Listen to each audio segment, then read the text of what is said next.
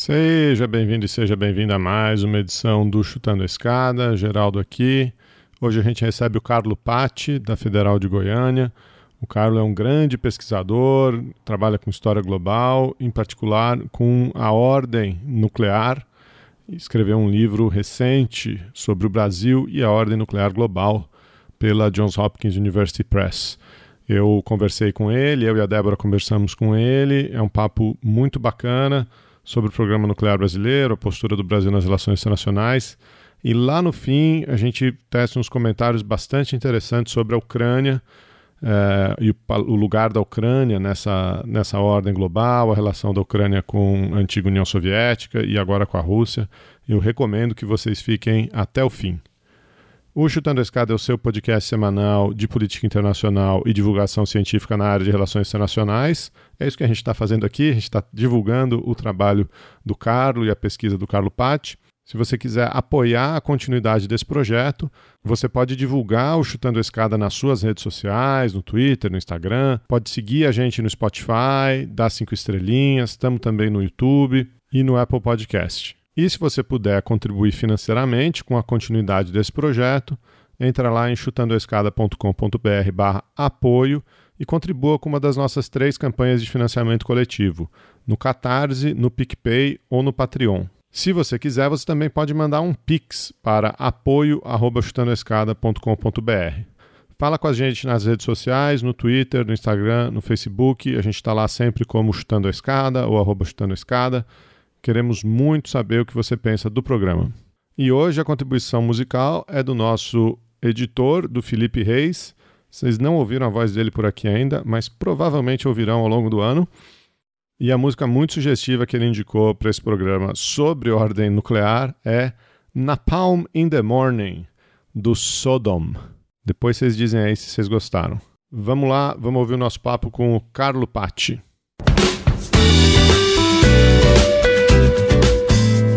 A escada é uma construção que serve para fazer um deslocamento vertical. Nem sempre é assim, mas tem um jeito de facilitar tudo isso. De elevador?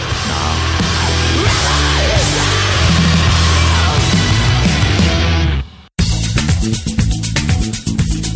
E aí, Débora, tudo bem? Tudo, tudo bem, caminhando. Muita chuva em Uberlândia, muito calor? Ah, tá, tá um tempo muito louco, né? Choveu muito pra caramba e agora tá, tá sol aberto. Te, teve bloquinho de carnaval aí, não? Não, teve nada. Quer dizer, se teve eu não sei. que a gente continuou trancado, né? Mas a gente recebeu uns familiares aqui, eu fiz uma correria semana passada porque eu fui ficar com meu pai que estava doente, aí peguei carona com a minha sogra em São Paulo para não ter que para ter como voltar para casa de carro e, e, então a gente passou o carnaval mais quietinho aqui. Pegar a estrada com a sogra não é para qualquer um, hein? Nada, foi ótimo, passou rápido pra caramba a viagem, a gente veio conversando. Olha, Débora, você tá falando aí do seu caminho de São Paulo por Uberaba até Uberlândia, a gente vai um pouquinho mais para cima, vamos chegar em Goiânia e esses caminhos do podcast aqui trouxeram de volta um, um grande amigo, um amigo que eu não vi há muito tempo, Carlo Patti. Carlo, prazer ter você aqui. prazer, Geraldo, prazer, Débora. É uma satisfação estar aqui com vocês. É, é uma satisfação enorme, Geraldo, estar novamente com você aqui depois de muito tempo. Conheci o Carlo nos idos lá do, do Rio de Janeiro, algum, alguns anos atrás, não vou falar quantos. Carlo fazia pesquisa lá, lá no Rio. Hoje ele é professor adjunto do curso de Relações Internacionais da UFG, da Universidade Federal de Goiás. É membro do programa de pós-graduação em História e é coordenador coordenador do programa de pós-graduação em Ciência Política na UFG. Prazer ter você aqui, cara. Obrigado por participar, por topar bater esse papo aqui com a gente. Muito obrigada, cara. Valeu demais você colocar aí na agenda essa, essa gravação, né? Nos horários meio doidos assim.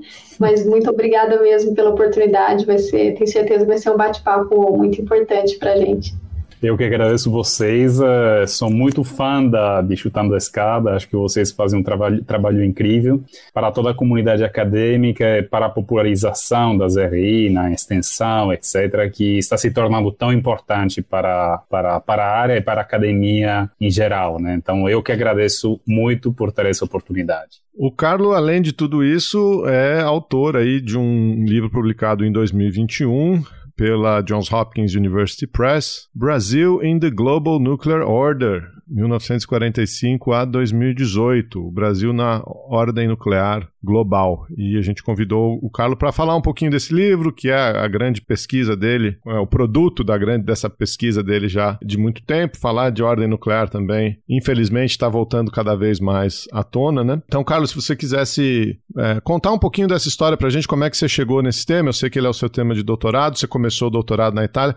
Aliás, o, o Carlos deve ser o italiano que, que eu conheço que melhor fala português, né? Porque estrangeiro tem essa mania, latino tem essa mania de vir para o Brasil e, e não aprender a falar português, ficar ali dando uma enrolada, não sei o que. O Carlos fala um português impecável. Mas conta um pouquinho pra gente, cara, como é que você chegou nesse tema e como é que você veio pesquisar o programa nuclear brasileiro? Muito, muito obrigado pelo elogio, viu, Geraldo? É, espero, espero confirmar essa sua, essa sua convicção do meu, do meu bom português. Mas, uh, mas eu cheguei, cheguei nesse tema com o doutorado, né? Doutorado, em realidade, já no mestrado, eu fiz uh, graduação e, doutor, e, mestrado na Universidade de Trieste, e no mestrado tentei entender um pouco aquela que era a, a política externa do governo Costa e Silva, fazendo uma comparação com aquela que era a política externa independente. Não se fala sempre na, na, na, nas leituras clássicas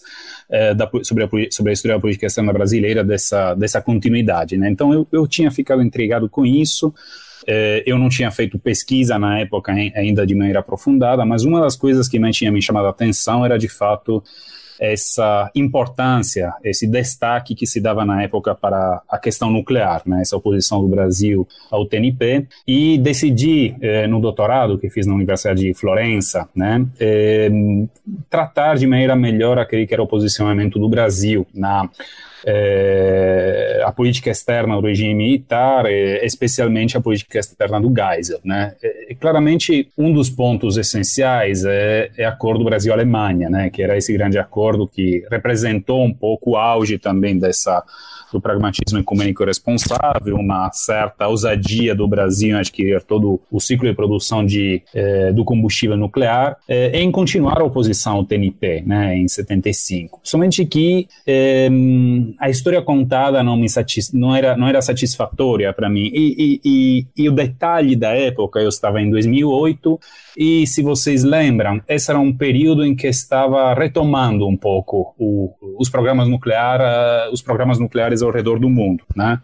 Era um período também que o regime nuclear de não proliferação, a ordem nuclear global, se assim se pode dizer, tinha sido um pouco abalada também por aquele, por aquele acordo entre, entre Estados Unidos e a Índia. Né? Então, havia um interesse por parte da historiografia em tentar uh, entender melhor a história de todos os programas nucleares, não restringindo o enfoque exclusivamente a Estados Unidos e, e, e, União Soviética, né? Então tinha um movimento na historiografia sobre a Guerra Fria em considerar também o Terceiro Mundo, a obra do, do Arden West, The Global Cold War, é fundamental nisso. Mas tinha também um movimento para entender melhor qual era o papel dos países do terceiro mundo, né? não somente como países provedores de, de materiais de minérios nucleares, como era o caso do Brasil, África do Sul, etc., mas também como esses países claramente estavam se posicionando em todo o debate e quais eram as ambições dele. Então, a coincidência na época era que eu na Itália estava num grupo de pesquisa lá na Universidade de Florença, é, que é um consórcio, né? Um do, o doutorado era um consórcio entre várias universidades. E nesse consórcio, uma das principais figuras era o professor, é o professor Leopoldo Nutti, que é o grande especialista em nuclear na Itália, é, que estava criando, uh, junto com uh, uh, Christian Osterman, do Woodrow Wilson Center, uma rede de pesquisa sobre a história internacional da proliferação e não proliferação de armas nucleares. Então, já tinha um estímulo lá para me inserir numa rede de pesquisa para entender melhor o papel do Brasil. E do outro lado, né, eu vim aqui ao Brasil fazer pesquisa pela primeira vez em 2009 eh, e vi, tive o contato com, uh, com a Fundação Getúlio Vargas, e mais específico o, o querido Matias Pector, né, que acabava de lançar o livro sobre Kissinger no Brasil, é, ou estava lançando, e na, na fundação, junto àquele que era esse novo anseio do Brasil de ter um novo programa, Brasil, um programa nuclear, a fundação tinha sido encarregada, o CEPEDOC, né, o Centro de Pesquisa e Documentação sobre a História Contemporânea do Brasil, eh, tinha lançado um programa, um grande projeto financiado pela FINEP, eh, para entender a história do Brasil nuclear. Até aquele momento, digamos, não havia muitas, não havia obras com muitas fontes primárias. Né? Então, a intersecção foi essas duas oportunidades, o nível global, o nível local, e aquilo que acontecerá naquele período, a abertura de arquivos privados, né? Eh, no Brasil, arquivos importantíssimos, né, para entender a década de 70, mas também as épocas anteriores, ou seja, o arquivo do Azeredo da Silveira, o arquivo do Ernesto Gás, o arquivo do Paulo Nogueira Batista, que foi um diplomata importantíssimo, eh, negociador do TNP, provavelmente um dos arquitetos da posição brasileira no TNP, eh, e primeiro presidente daquela que era uma indústria, era uma empresa que surgiu depois do acordo com a Alemanha, que se chamava Nuclebras, né? Que era uma espécie de Petrobras uh, uh, no âmbito nuclear, que ia presidir todo o complexo industrial, que ia surgir com o acordo de, de 75, que era fruto também dessas ambições nucleares brasileiras. Né? Então, havia esses arquivos que contavam uma história nova. Eu, quando fiz a primeira pesquisa no arquivo, uh, nos arquivos do Rio, nesses arquivos pessoais, estava começando a ver histórias novas, né? Coisas não contadas sobre a cooperação com outros países. Então, digamos que decidi focar nesse argumento e é, esse foi o começo, digamos assim, da, da pesquisa mais mais estruturada. É, é uma daquelas, digamos assim, aquelas luzes que se abrem, que se é, que ligam durante a pesquisa por causa de alguns documentos que se, que se encontram que desmentem um pouco a narrativa. Né? Então, tentei ir um pouco atrás para entender as origens de, de, todo esse posicionamento do Brasil, tanto no regime de não proliferação de armas nucleares, é, e tinha me dado conta que, em realidade, as origens desse posicionamento do Brasil remontavam ao começo, ao fim da Segunda Guerra Mundial, no interstício entre o fim da Segunda Guerra e o começo da Guerra Fria, ou seja, é, no posicionamento do Brasil na Assembleia Geral das Nações Unidas e, sobretudo, dentro do Conselho de Segurança, onde foi criada um Comitê das Nações Unidas sobre é, a energia atômica. Né? Como vocês lembram, provavelmente, o primeiro tema posto nas Nações Unidas para resolver a paz internacional foi é, resolver a questão atômica. Então, no momento em que tinha umas poucas bombas exclusivamente nos arsenais eh, americanos, né? Então, eh, tinha entendido isso, tinha entendido que era necessário ir atrás, encontrar as raízes, claramente, as ambições brasileiras. E naquele período, o Brasil estava vivendo outra, outro protagonismo na diplomacia, né, que foi o Acordo de Teherã, o posicionamento brasileiro naquele que era a grande crise da época no âmbito da, da segurança, no âmbito nuclear, que era a resolução da questão do, nuclear, do programa nuclear iraniano. É, então, ainda mais motivos me orientaram por isso, né? E, e me orientaram a, a, fazer essa pesquisa sobre um tema que claramente é, abraçou um período muito longo. Então, isso explica um pouco essa, esse tratar de um período tão longo e é, de um assunto que é bastante espinhoso. Se você puder abordar um pouquinho, eu fiquei curiosa de entender no, ao longo dessa pesquisa, né? É, você buscou analisar o programa né, atômico brasileiro, a relevância internacional dele, mas também como se deu essa, a postura do Brasil né, no regime internacional. Exato. Se você exato. puder falar um pouquinho para a gente assim, como que isso aconteceu ao longo do tempo, é, então, gente é, entender. eu tentei entender se havia, é, como, como isso se deu, como o Brasil se colocou. A outra grande questão que tentei entender era por que o Brasil não teve a bomba atômica. Então, essas grandes questões é como o Brasil é, digamos, encarou aquelas que eram as limitações do contexto internacional, sobretudo as limitações postas pelos Estados Unidos. Né? Eh, eu vi que a grande, a, a, grande tendência era aquela de buscar autonomia na, no âmbito internacional. Autonomia que quer dizer ter o domínio da produção da energia nuclear, desde a mineração até a produção em combustível e eventualmente, claramente, a produção de reatores, uh, é, mas isso tem pouquíssimas evidências, talvez eh, uma, a produção também de artefatos, fossem eles para eh, finalidades pacíficas eh, ou para finalidades militares. Né? Então, É nisso, é nessa busca eh, que se insere também o posicionamento internacional do Brasil perante o regime, um regime que foi eh, construído, digamos assim, em diferentes momentos, porque teve o primeiro grande fracasso nas Nações Unidas no começo da década, na, na, na fase final da década de 40, entre 45 e 48. Houve, eh, depois daquele que era o programa, que foi o programa Átomos para a Paz, lançado pelo presidente Eisenhower, pelo presidente estadunidense Dwight Eisenhower, em dezembro de 53, houve todo o processo que levou à criação da, uh, da Agência Internacional de Energia Atômica, e o Brasil foi um dos países que participou das, uh, das negociações. Participou das negociações uh, aceitando a futura criação de um regime de salvaguardas uh, para o uso pacífico da energia nuclear, as atividades nucleares que garantissem o uso pacífico da energia nuclear, e o Brasil aceitou. O Brasil, naquele momento, defendeu, na, na, naquelas negociações, defendeu claramente que todos os países do mundo, sobretudo os países em desenvolvimento, que almejavam utilizar a energia nuclear também para garantir a própria, o próprio desenvolvimento, pensamos no Brasil da, da, da segunda metade da década de 50, no, na, na presidência do, do Kubitschek, onde uma das metas era o domínio da energia nuclear. E eh, o Brasil participa dessas negociações, o Brasil uh, será um dos países do terceiro mundo né, que, que, que defendem esse posicionamento, e será um país que, na, nos períodos posteriores, digamos assim, antes ainda do golpe militar, eh, tentarão promover a não proliferação de armas nucleares e o desarmamento. Né? Eh, o Brasil participou ativamente na tentativa de solução da, da crise dos mísseis em 1962 eh, e uma das propostas que o Brasil fez na fase final da crise era tentar desnuclearizar a América Latina, ou seja, tornar a América Latina uma área livre de armas nucleares, eh, retomando uma ideia que era uma ideia polonesa da segunda metade da década de 50, onde se falava em neutralização da Polônia e da, da Europa Central. A ideia era essa, era neutralizar a América Latina em relação àquele que era o conflito bipolar, aquela que eram os embates da Guerra Fria, né?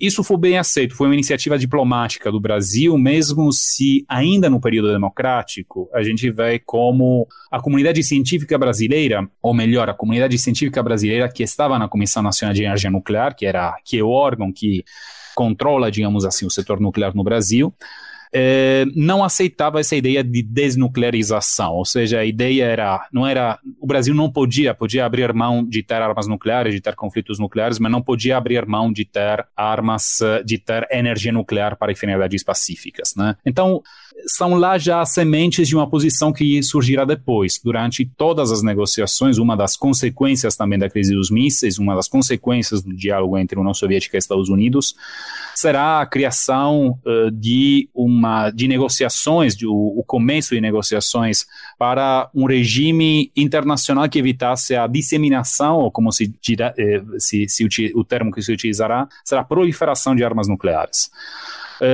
um tratado que foi negociado também com a participação ativa com o Brasil e que o Brasil se opôs. Né? O Brasil não aceitava, por exemplo, aqueles que são os termos do tratado, a discriminação entre países que têm armas nucleares e países que não têm armas nucleares, ou seja, a divisão do mundo em dois diferentes clubes e eh, não aceitava tampouco aquela que era uma reivindicação que surgirá forte, sobretudo com, uh, na fase inicial, sobretudo no governo Costa Silva, que é aquela reivindicação de ter, poder ter no futuro armas uh, explosivos nucleares para finalidades pacíficas. Né? Na ideia, na, na, época, seguindo o modelo soviético, o modelo americano, surgia essa ideia de ter, uh, de, existiam programas para, para utilizar explosivos explosivos para eh, desviar rios, para abrir minas, para abrir poços de petróleo. E o Brasil se apropriou dessa ideia, né? Mas uh, é, é bom citar, é, o que gosto sempre de citar é, é, é, o Costa e Silva numa reunião onde se decide o rumo do Brasil nas negociações.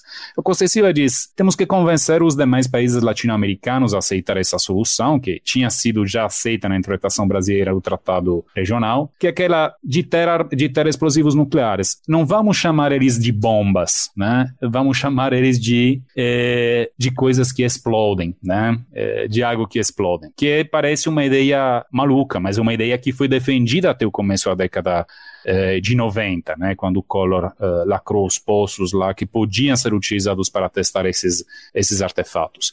Isso explica um pouco aquela que é a oposição contra a possibilidade de, de digamos assim, cortar as asas de um futuro plano projeto nuclear, que o Brasil não tinha no final da década de 60, de maneira clara, e, sobretudo, aquela que é a crítica contra a desigualdade eh, entre vários países, a famosa crítica de Araújo Castro, né, quando falava de congelamento do poder mundial, que coincidia com, com a distensão soviético-americana. Então, é nisso que um pouco entra toda, toda a oposição do Brasil uh, ao regime, e oposição que perdurará ainda por muito tempo, até pelo menos a, a, a segunda metade da década, da década de 90, né, em, vários, em vários aspectos, porque o regime é muito mais complexo que que, o TNP, né? Tem regras unilateralmente postas, que foram postas por países industrialmente, nuclearmente avançados pelo ponto de vista industrial, eh, para evitar, de fato, que países eh, não, que não aderiam ao TNP pudessem ter tecnologias sensíveis para pudessem levar à proliferação de armas nucleares,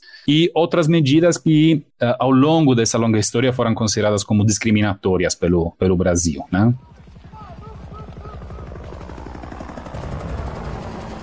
the smell of napalm in the morning. Smells like victory. Carlos,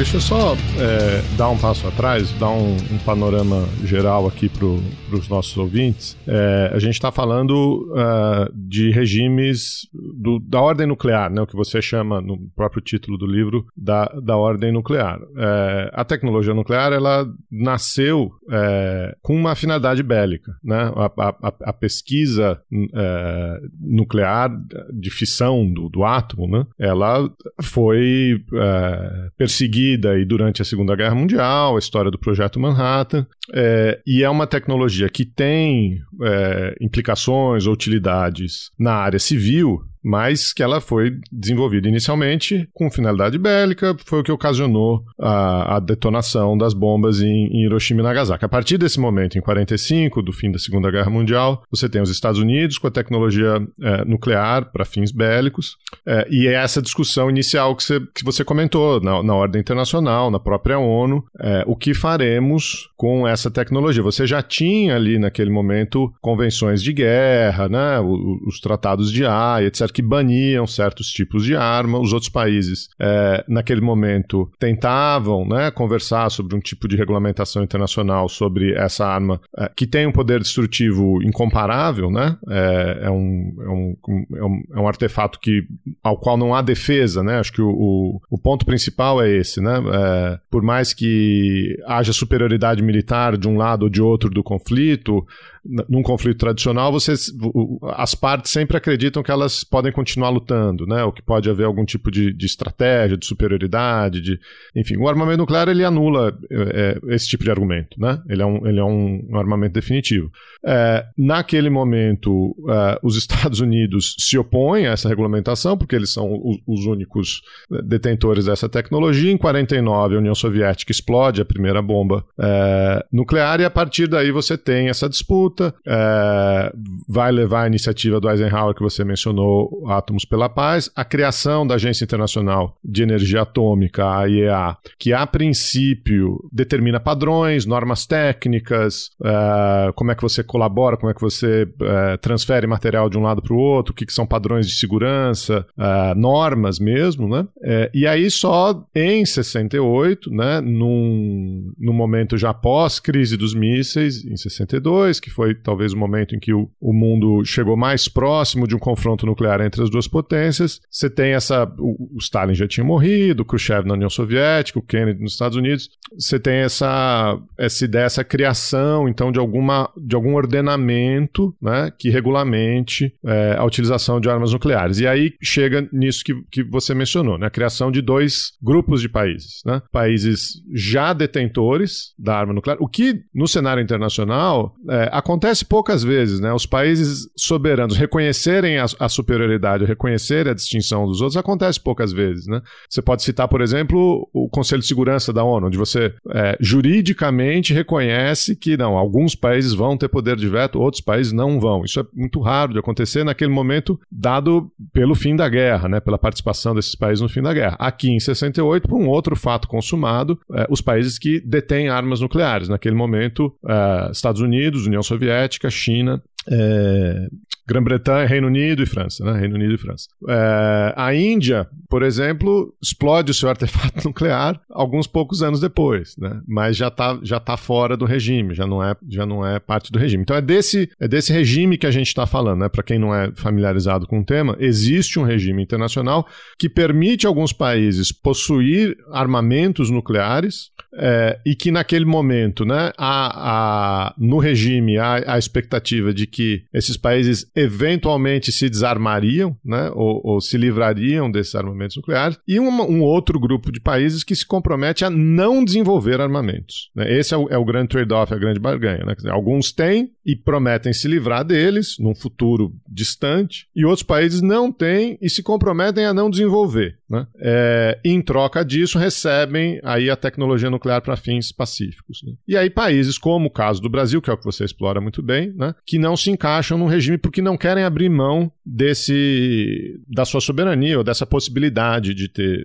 de ter armamentos nucleares. Né? Dentro desse grupo, países como Israel, países como Índia, como Paquistão, países como Argentina, nosso vizinho, como África do Sul e, e outros tantos. Curiosamente, Coreia do Norte, Irã, que são, são países que vão ser acusados depois de quebrarem o regime, entraram no regime é, em 68 por, por vários outros motivos. Agora, tem um, um, um, elemento aí, né, que é esse elemento de, de, de soberania, de autonomia, uh, que, que, que, também passa um pouco. É, é o fato do Brasil não se subjugar ao regime, né, ou pelo menos não automaticamente, que, que cria o seu próprio livro, em certo sentido, né? Que, bom, então, é, está posto uma questão aqui, o Brasil na ordem nuclear, fora da ordem nuclear, né? Aí acho que você explora toda essa tensão com o nosso principal aliado à época, que era os Estados Unidos, porque essa não era uma posição confortável para os Estados Unidos. Não, não era e não era esperada pelos Estados Unidos. Né? Exatamente. Né? Durante toda a negociação, você fez essa ótima síntese e, e, e, os Estados Unidos claramente tentaram várias vezes. Né? Lá depois da, da Segunda Guerra, eles tinham o próprio plano para desarmar os demais, mas eles serão últimos a ser desarmados. Né? Então,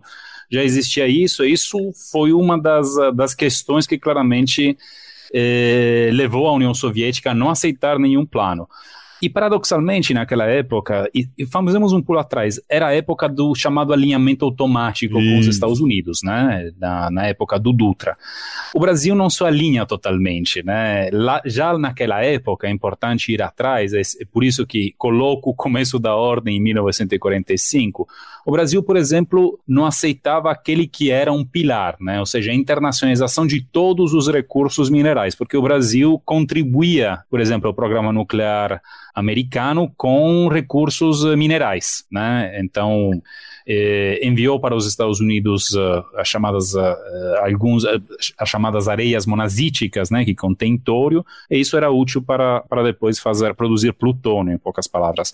Lá o Brasil já se opunha a isso, né? Então já existe um certo atrito. E isso criou um atrito forte. Foi teve teve um episódio em que o Truman teve que eh, levar ao Dutra diretamente o pedido para que o Brasil recuasse nesse, nessas reivindicações. Então isso nos, nos explica um pouco a história, né? Porque o Brasil se opõe, tem sempre essa, essa, essa atitude, digamos assim, é, de não aceitar as regras, de, de abrir mão à própria é, soberania ou, ou à própria futura autonomia. Né? Então, é aí que eu, que eu queria que, que você explorasse um pouco, porque a gente fala muito de alinhamento automático, ou fala do Brasil do lado ocidental da Guerra Fria, é, mas esse é um caso de, claro, desafio, vamos dizer assim, à, à ordem. Né? Muito mais confortável para os americanos seria se o, se o, governo brasileiro, principalmente o governo militar brasileiro, né? É, e aí, de novo, a gente fala muito de ah, teve influência americana no golpe, teve, teve.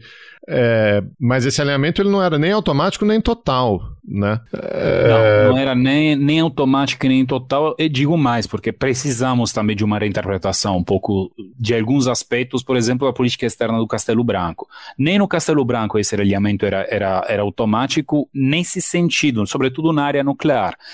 Uh, o Brasil, em acordos, por exemplo, com os Estados Unidos, uh, não estava muito confortáveis, por exemplo, em aceitar as salvaguardas, ou seja, que toda a cooperação entre Brasil e Estados Unidos fosse, fosse colocada abaixo de uh, instrumentos internacionais de, de inspeção. Né? Então, isso é de inspeção das atividades, das instalações nucleares brasileiras. E um argumento que se aprofunda sempre mais. Né? Então, é importante, é interessante também ver como tem vários atores que participam desse movimento. Tem políticos, tem cientistas, tem militares que participam, é, e isso caracterizará um pouco toda, toda aquela que é a evolução até hoje da atitude do Brasil nesse determinado âmbito. Né? Então, o Brasil aceita e aproveita também daquelas uh, fricções ou daquelas uh, distâncias que existem mesmo dentro do bloco ocidental, porque se a gente pensa também o, bloco, o, o acordo Brasil-Alemanha é um acordo entre dois países que formalmente fazem parte do Ocidente, mas que desafiam parcialmente, pelo menos, os Estados Unidos, né? Como que a Alemanha, né? De que modo a gente foi mencionado aqui a questão da Alemanha. Queria perguntar um pouco mais sobre como você viu essa questão das relações dos, do Brasil com a Alemanha e essa contraposição também com os Estados Unidos, né? E também sobre a crise dos mísseis que você mencionou, né? De que forma a crise dos mísseis, dos mísseis também contribuiu para mudar a configuração, né? Do desse sistema, né? De que forma impactou? A gente analisa muitas consequências para Estados Unidos e, e União Soviética, mas como que isso afetou, por exemplo, o caso brasileiro, que é uma que é uma parte da, que você aborda na sua pesquisa também, se você puder contar para a gente. Claro, tentarei ser uh, sintético, Débora, uh, porque uh, o caso da relação Brasil-Alemanha é fundamental, mas é uma relação longa. Né? Então, década de 50 já é uma relação que, que surge entre os dois países, uma Alemanha que ainda queria, estava, tinha uma posição ambígua sobre armas nucleares. A década de 60 e 70, quando a Alemanha até propõe, né, esse é o objeto também de um novo artigo que, que acabo de escrever, propõe tecnologias sensíveis, de fato, e tecnologia de enriquecimento, uma tecnologia através de centrifugação, né, uma tecnologia que depois será compartilhada, desenvolvida eh, em conjunto entre eh, Alemanha, Holanda eh, e Grã-Bretanha, né, eh, e Alemanha que se coloca como parceira, né, ou seja, o Brasil é uma opção comercial. Na década de 60 se falava eh, em, e, e isso está na documentação, sobretudo brasileira, no Brasil com um possível lugar onde se podia, podia desenvolver algo que na Alemanha não se podia desenvolver por causa dos acordos pós-Segunda Guerra Mundial. Né? Eh, e a Alemanha, no final da década de,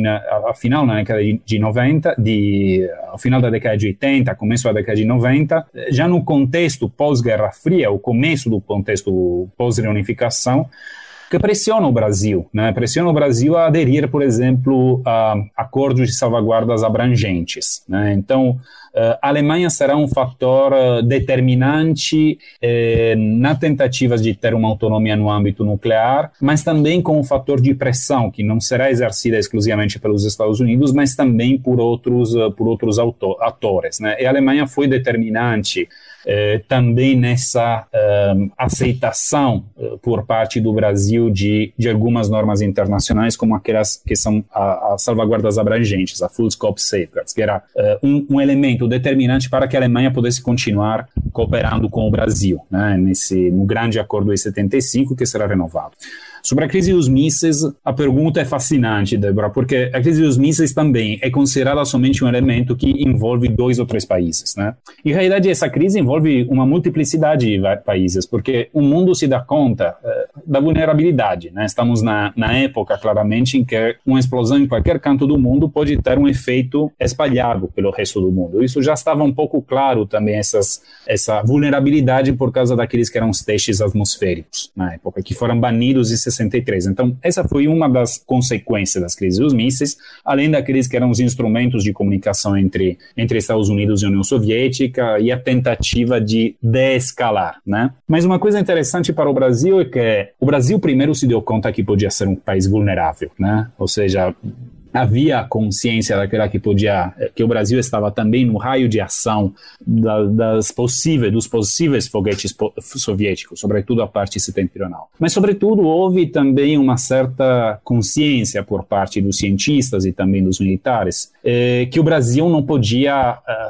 estar fora do clube, né, porque as ameaças existiam. Esses são anos, o começo da década de 60, em que vários países vão se dotar de armas nucleares. Né? França, China em 64, o primeiro país do terceiro mundo que se dota de armas nucleares. É, e digamos que, que a crise dos mísseis terá também esse tipo de consciência. Né? De um lado, leva o Brasil a propor a des desnuclearização. Né? Então, a solução diplomática, a proposta que parece ser uma proposta vitoriosa no começo.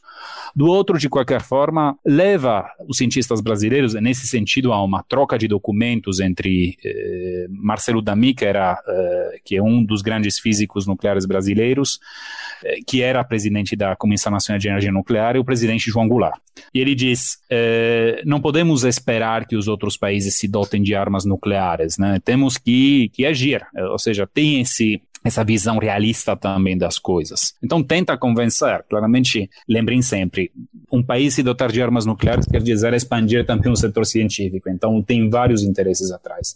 Mas isso foi algo que foi desencadeado também para a crise dos mísseis. Né? Então teve todos esses movimentos na América Latina e no Brasil também, ou seja, o Brasil que tenta dizer, precisamos também de garantias, né? A questão das garantias é importante, né? Porque os países não se comprometem em não te atacar, por exemplo. Essa deveria ser uma das, das garantias que as grandes potências nucleares deveriam dar. E isso estamos vendo também nos últimos dias, né? Grande paralelismo importante, porque estamos num contexto de crise, né, onde duas potências nucleares poderiam se enfrentar. O terceiro país, que era a Ucrânia, no momento em que abriu mão das armas nucleares, em teoria tinha garantia que nenhum país ia ameaçar a soberania dele, né, a integridade dele. Então, os tratados, os memorandos ficaram é, letra morta, digamos assim. Não, não tiveram e não tem nenhum, nenhum valor neste momento. Né? Então, cresce um medo, cresce uma preocupação dentro das elites diplomáticas, militares, que estão discutindo sobre esse assunto na época no Brasil. Né?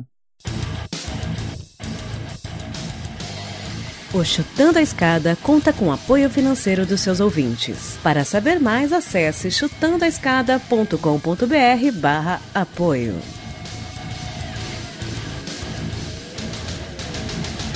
E, e, eu queria que você explorasse um pouco o, a entrada do Brasil no regime, né? Porque acho que tem, tem dois momentos aí. É, o primeiro, a, as iniciativas de cooperação e de controle com a Argentina, né? Porque é, o programa nuclear brasileiro ele não pode ser visto dissociado do programa militar é, argentino, pelo menos dessa, dessa ótica estrutural.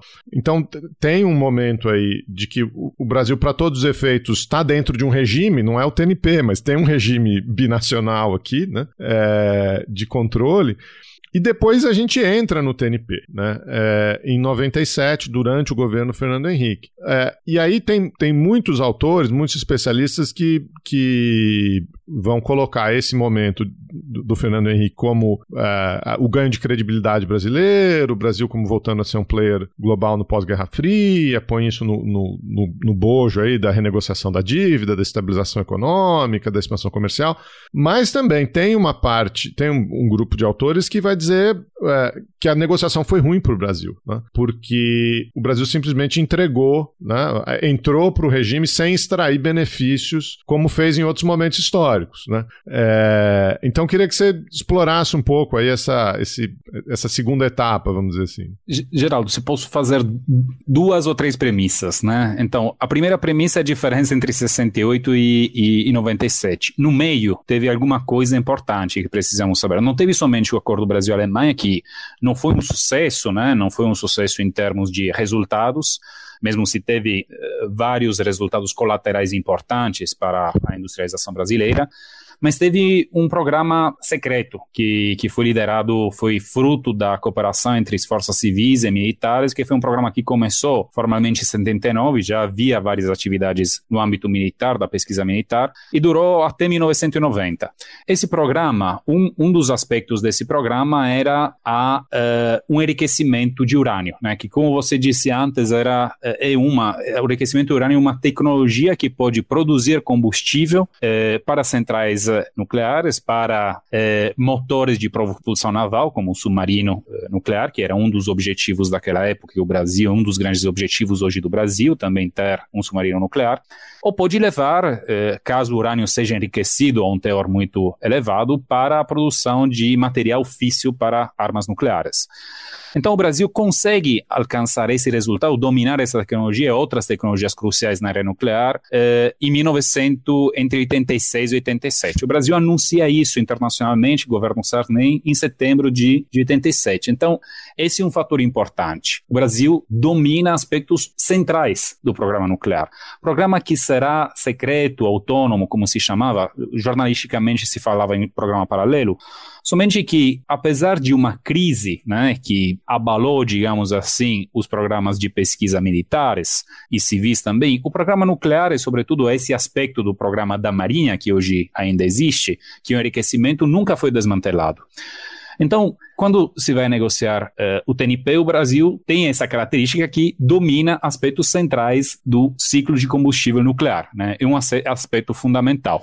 O segundo fato é, como você disse, existia, se cria um regime binacional, digamos assim, de não proliferação nuclear. Brasil e Argentina, desde a década de 60, são dois países que juntos se opõem ao Tratado de Não Proliferação de Armas Nucleares, mas internacionalmente, também dentro dos dois países, há, há boatos que os dois países estejam engajados numa corrida armamentista. Né? Tinha várias motivações, tinha a rivalidade por causa uh, de Itaipu, uh, da exploração da, daquela que eram os uh, recursos uh, hidroelétricos, e somente que a partir de 80, depois que resolve a questão de tempo corpus, né, a questão da, da, da, rivalidade entre os dois países, os dois países começam a cooperar, começam a agir em conjunto na área nuclear e tomar toda uma série de iniciativas para criar uma certa confiança entre os dois. Um processo que leva a 91, quando os dois países em conjunto renunciam a, armas, as armas a, a possível, possíveis explosões nucleares pacíficas e criam esse regime binacional.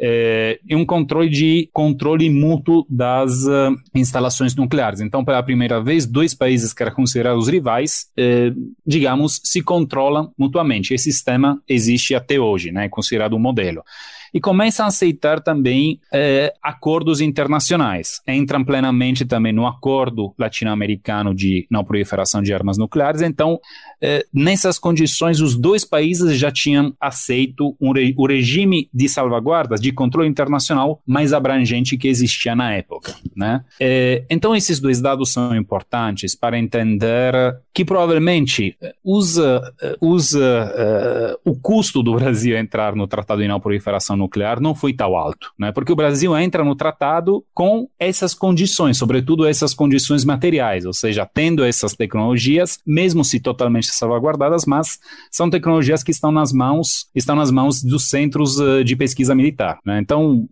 uh, os custos foram tão elevados? eu acredito que não. Né? E se posso citar eh, porque o ator envolvido eh, na, na assinatura do TNP era o Lampreia, né, que foi o chanceler do Fernando Henrique Cardoso, e o Lampreia era também o braço direito do Silveira na década de 70. A hipótese de adesão, de aceitação de normas internacionais, isso vejo, exploro um pouco no livro, já tinha sido contemplada antes, né?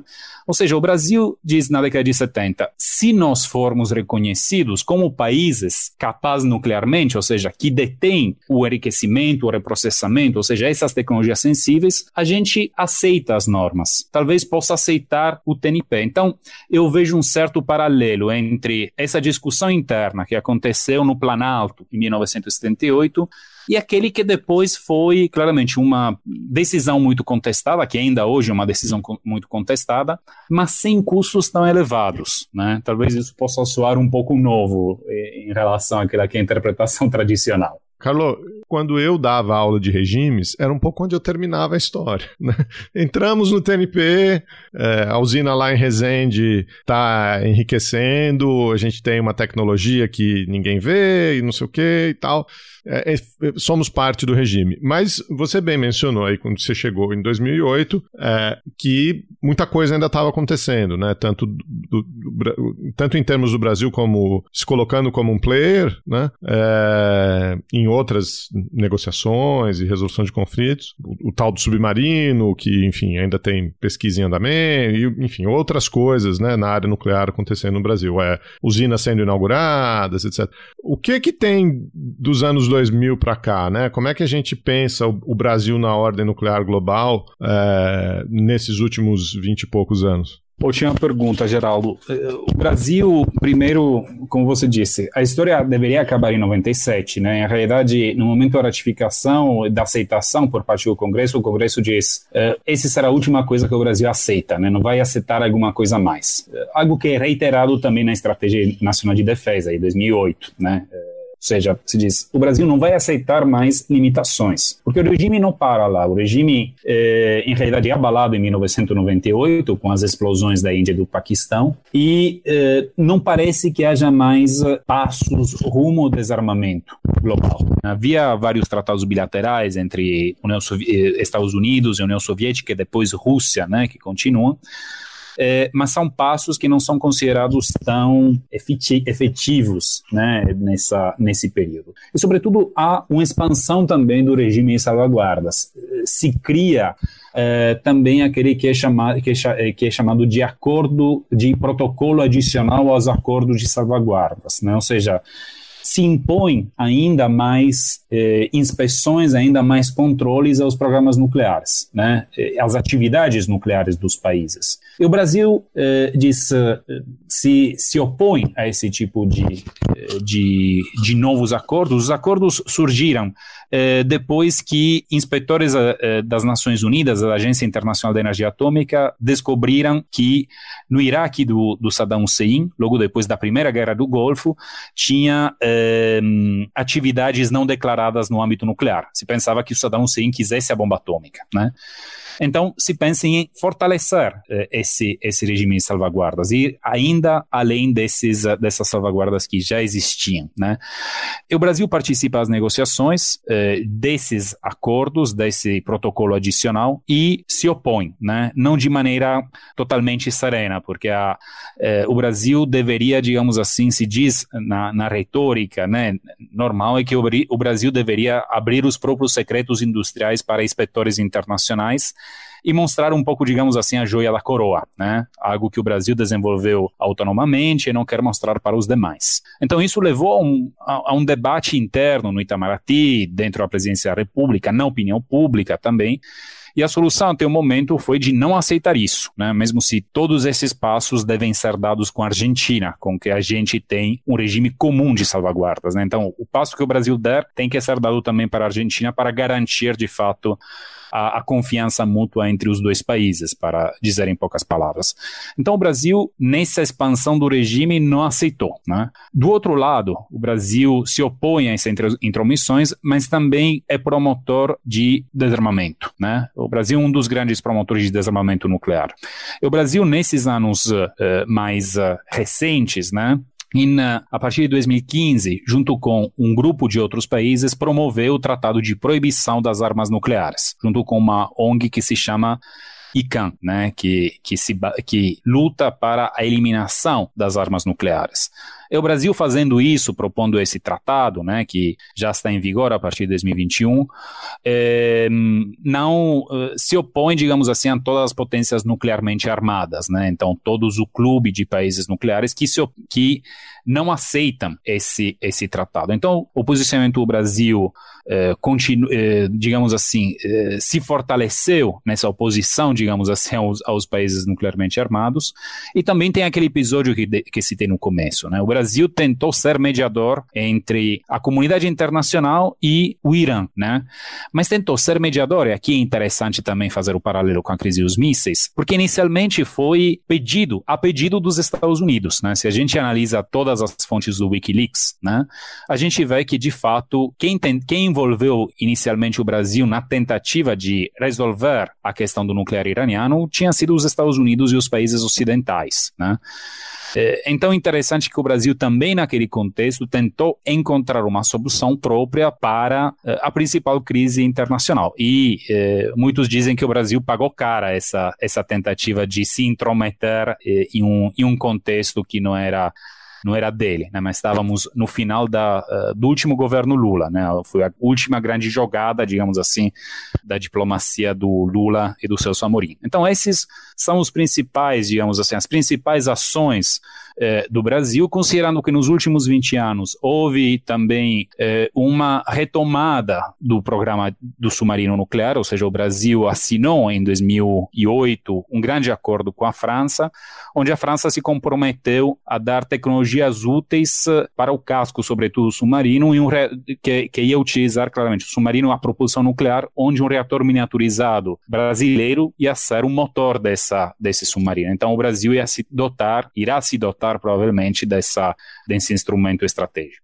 Os militares ganharam muita proeminência nos últimos anos, né, Carlos? É, já desde o governo Temer, com, com as operações de garantia de lei e ordem, e, e agora, enfim, então ocupando cargos em praticamente todos os ministérios e tal. Isso teve algum impacto no, no andamento do programa? E, e, aliás, tem um caso também de. O programa nuclear também acabou na, na Lava Jato, né? Um, um general é, da Marinha Brasileira. Um general, não, né? Enfim, um oficial da Marinha Brasileira. É, isso teve, teve alguma mudança? Teve algum impacto? Você, você acompanhou alguma coisa assim? Não? Sim, então, o impacto, digamos assim, a, a, a Lava Jato nuclear, que foi a, a sessão da Lava Lava Jato que se ocupou da, da, da sessão nuclear levou à prisão daquele que foi um dos pais do programa nuclear. Né? Eh, quem, quem era o presidente da eletronuclear era Otton uh, Luiz Pinheiro da Silva, né?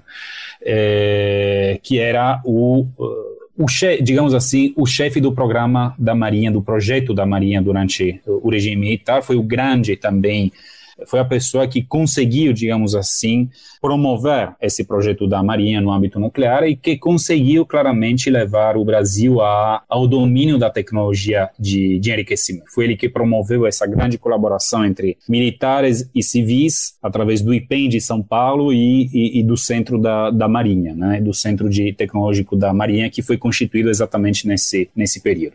Então isso foi um baque enorme, né, para para aquela que foi aquele que foi o setor nuclear.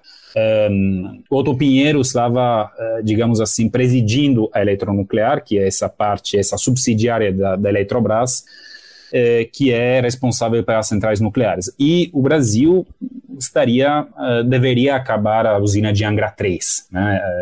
Que faz parte da central nuclear de Angra. Então isso parou também a, as, a, a construção do usina, teve claramente um, uma questão importante de, de orgulho no setor nuclear, eh, acho também justamente, mas isso abalou também claramente os militares, pelo menos parcialmente. Mas, além disso, digamos, o programa militar não foi tocado. O, o, programa continua, né? Surpresa de muitos, eu acho, né? Porque o programa não foi um, um elefante branco é, como tantos outros projetos uh, no Brasil e em outras partes do mundo. O projeto continuou, continua. Hoje é, não temos um, um, prazo específico para saber quando teremos um submarino nuclear no Brasil, mas o projeto anda, né? É, é, considerado claramente uma das prioridades para as Forças Armadas, Armadas brasileiras. Mas eu acho nesse contexto, Geraldo e Débora, em continuidade com os governos anteriores, né? Se a gente vê os atores-chave, eh, se continuou nesse sentido a, a dar prioridade a esse, a esse projeto.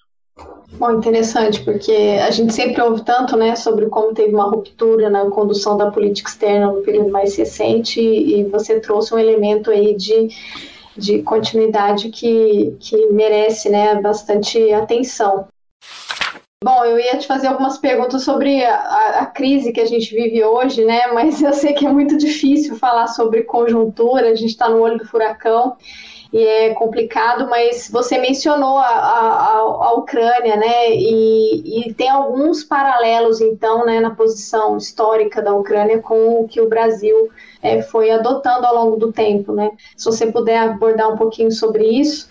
É, ser, ao mesmo tempo, eu fiquei pensando na vulnerabilidade, né? Você falou da crise dos mísseis, eu falei, o que está acontecendo agora, né? Qual que é o nível de de, de, como que isso pode afetar né, todo, todo esse sistema né, de, de, de, debate né, de não proliferação também, mas aí é uma coisa que a gente vai é, pensando, mas se você puder também falar, mas se não, tudo bem. Não, não, não. Falo, falo. Primeiro, eu queria fazer uma. Uh, especificar um pouco. Tem um, um, uma ruptura na política externa, uma ruptura grande. Ou seja, o Brasil é, foi um dos promotores desse tratado para banir as armas nucleares, de proibição de armas nucleares, mas apesar de ser um dos promotores e um dos primeiros signatários, né, é, o Brasil não ratificou. Então ficou parado isso. Né?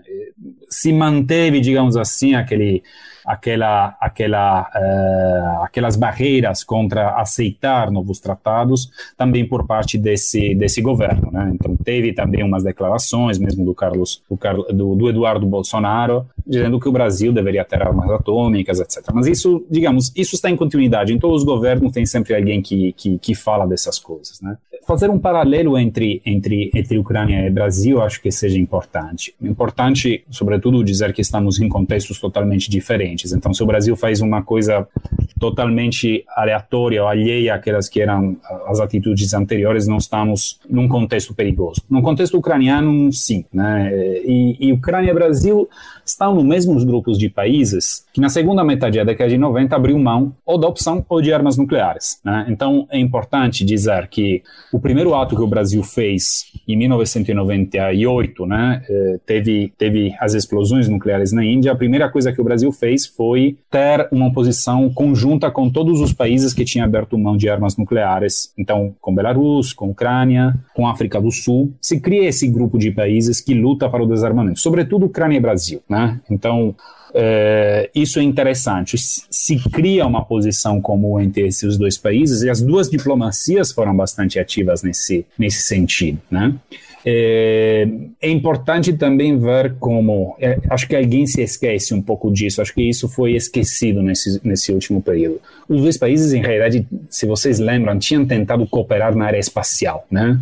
É, a Ucrânia tinha uh, provavelmente a expertise maior na, na, área de foguete dentro do Império Soviético e tinha indústria avançada.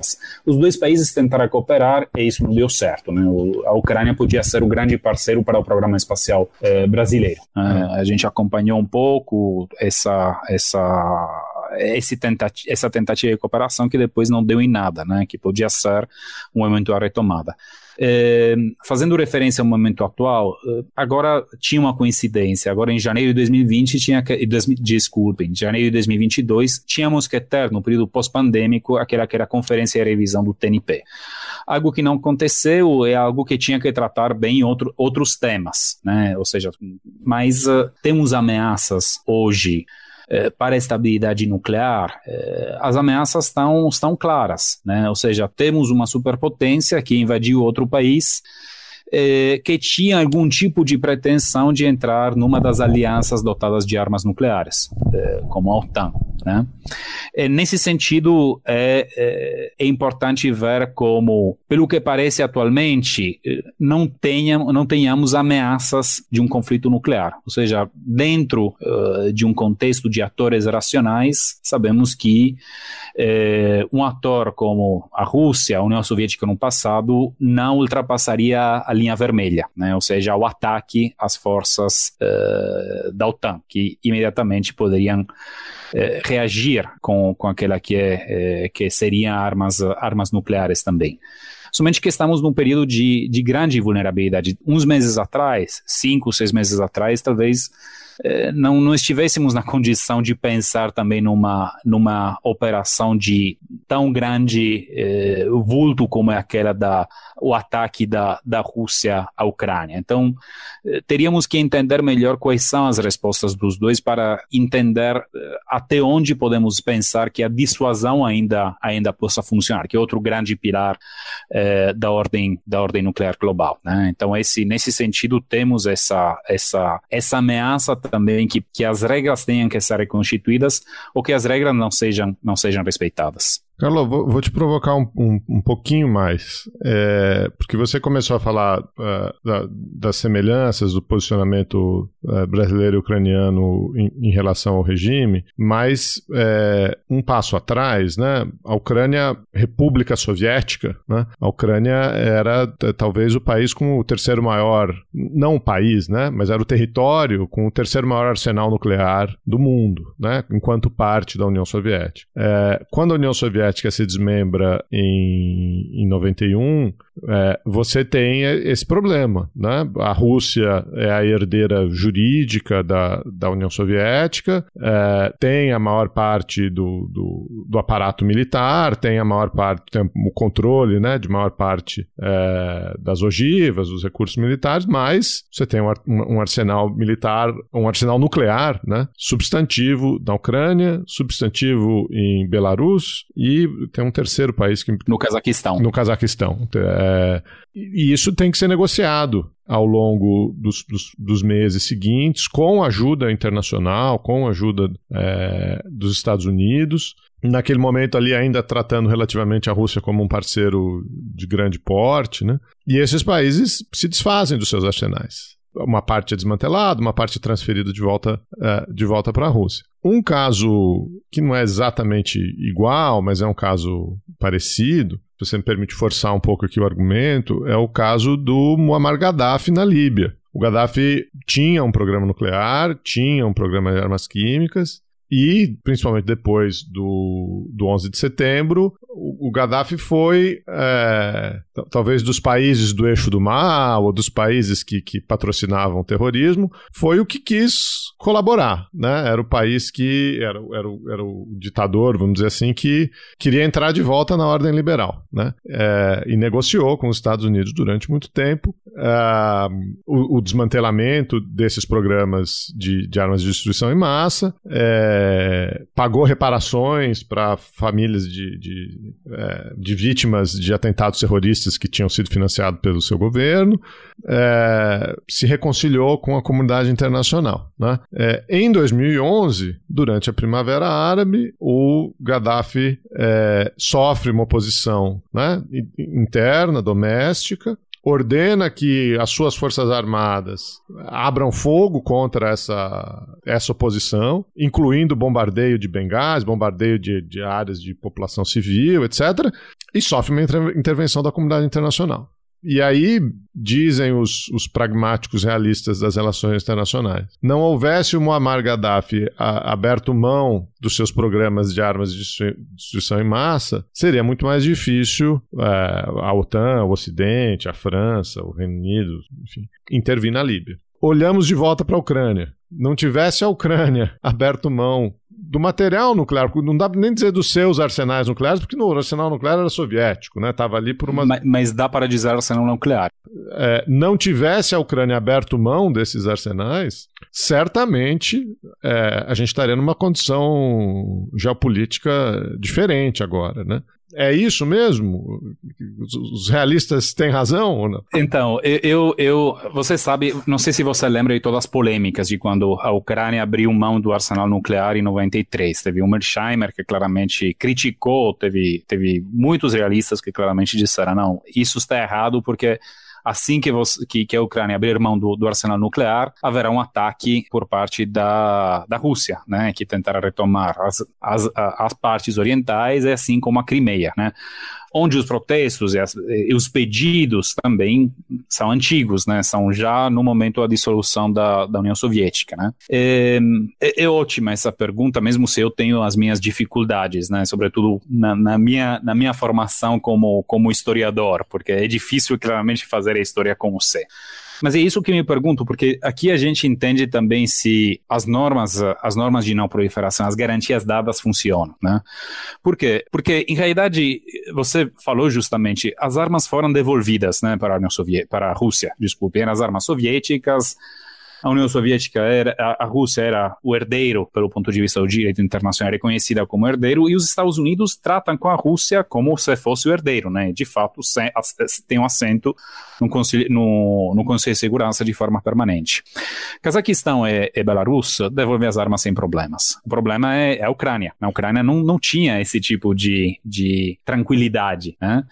É, é, outra questão da Ucrânia, como eu disse antes, é que a Ucrânia possuía a, a indústria de foguetes, né, de mísseis balísticos, né, para, para carregar as ogivas, e a Ucrânia, mesmo se não tinha os códigos, eh, podia ter a possibilidade de tranquilamente eliminar esses códigos e reutilizar essas armas, pelo menos até onde eu sei, né? E tinha muitos material eh, acumulado, né? A grande, a grande, eh, digamos assim, um, um, gesto não muito esperto por parte dentro da União Soviética foi que um dos principais centros nucleares está na cidade de Kharkiv, né? Um dos principais centros soviéticos, né? De, de nucleares. Hoje Kharkiv está novamente nas mãos dos russos e provavelmente é estratégica também porque existe esse enorme centro de pesquisa nuclear.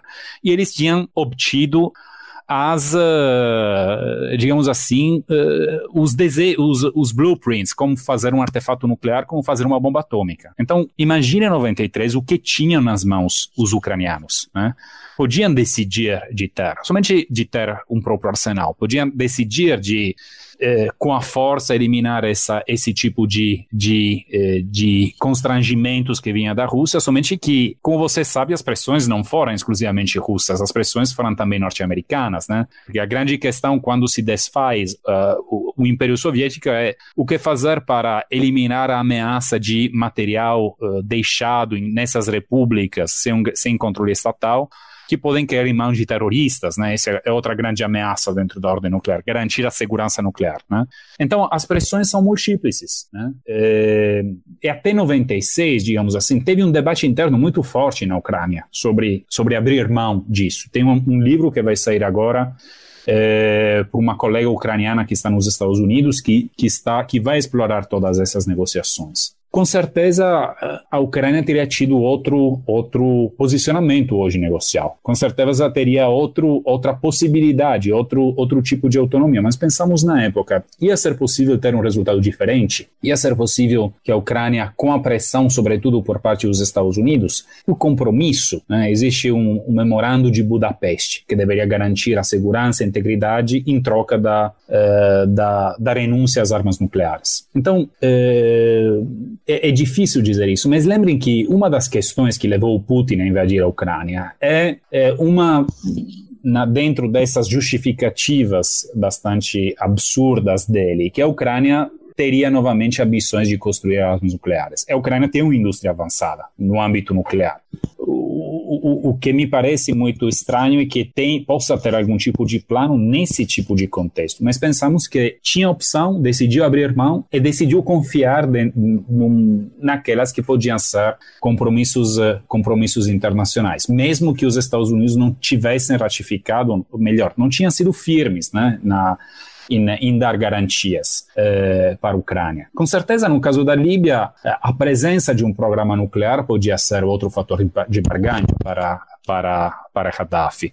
Mas o programa nunca chegou a ser tão desenvolvido, né? E, e sobretudo, a pressão internacional seria muito, muito, muito elevada, né? Eh, lembramos, o Brasil até pensou de, de, explodir uma bomba nuclear, isso trata um pouco no livro. Mas eh, o Figueiredo, que recebe essa ideia em 1984, diz: essa é uma maluquice, né? Essa é uma maluquice. Teríamos, sofreríamos consequências enormes se a gente fizesse isso. A mesma coisa podia acontecer, acontecer com a Líbia, né? Não, haveria, haveria claramente uh, ações imediatas em caso a Líbia, uh, se a Líbia tivesse feito alguma coisa nesse, nesse sentido. Né? O, o problema, sobretudo, era a, a, falta, talvez, de organização profunda dentro do programa do programa líbio, né? Como assim em outros em outros programas, em outras aventuras que houve na, na área nuclear.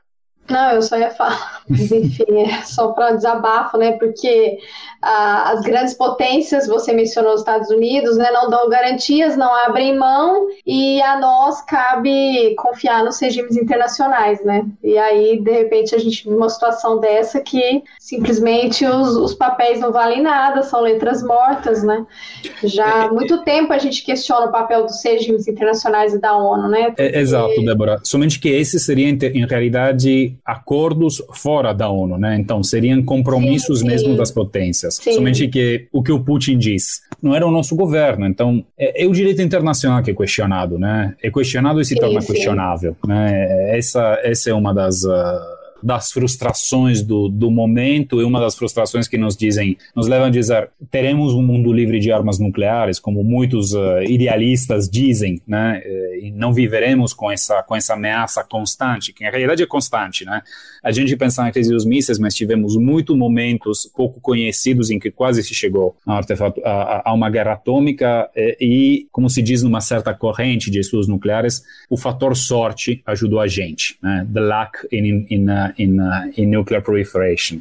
Então é, é importante também que a gente está sempre dentro dessa roleta russa às vezes, né, sem, sem a gente se dar conta disso.